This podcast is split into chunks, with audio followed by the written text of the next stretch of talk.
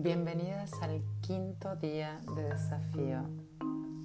Buscar calmar la ansiedad, la tristeza, la alegría, la angustia, el estrés a través de la comida es comer emocionalmente. Comemos emocionalmente cada vez que usamos alimentos para afrontar emociones. Hoy vamos a dar un primer paso a la alimentación consciente. La clave es siempre parar, poder discriminar y reconocer qué sensación tengo, dónde se ubica, realmente tengo hambre. Identificar el tipo de hambre presente, si es hambre físico o si es hambre emocional, es una, una habilidad que todas podemos desarrollar y que solamente requiere de repetición, paciencia y mucha curiosidad. Vamos a poner todos nuestros sentidos en aprender a diferenciarlos.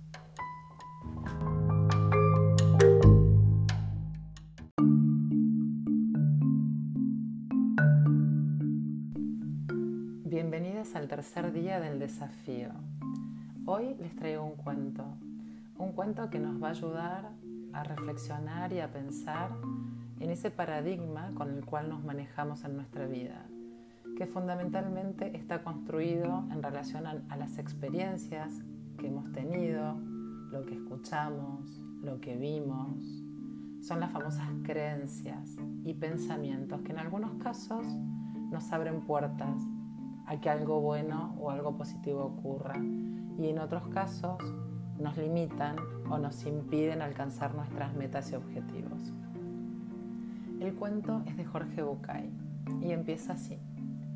Un niño fue a un circo y vio que tenían a un elefante atado con una cadena.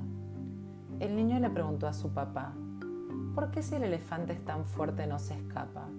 El papá le contestó, porque ha sido educado toda su vida de esa forma.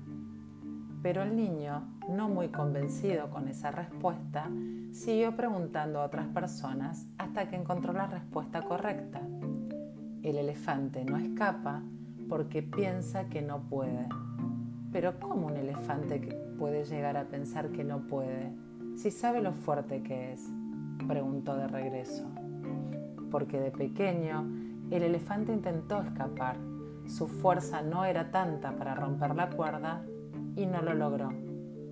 Si una vez no lo logró, piensa que jamás lo logrará y por eso nunca lo vuelve a intentar.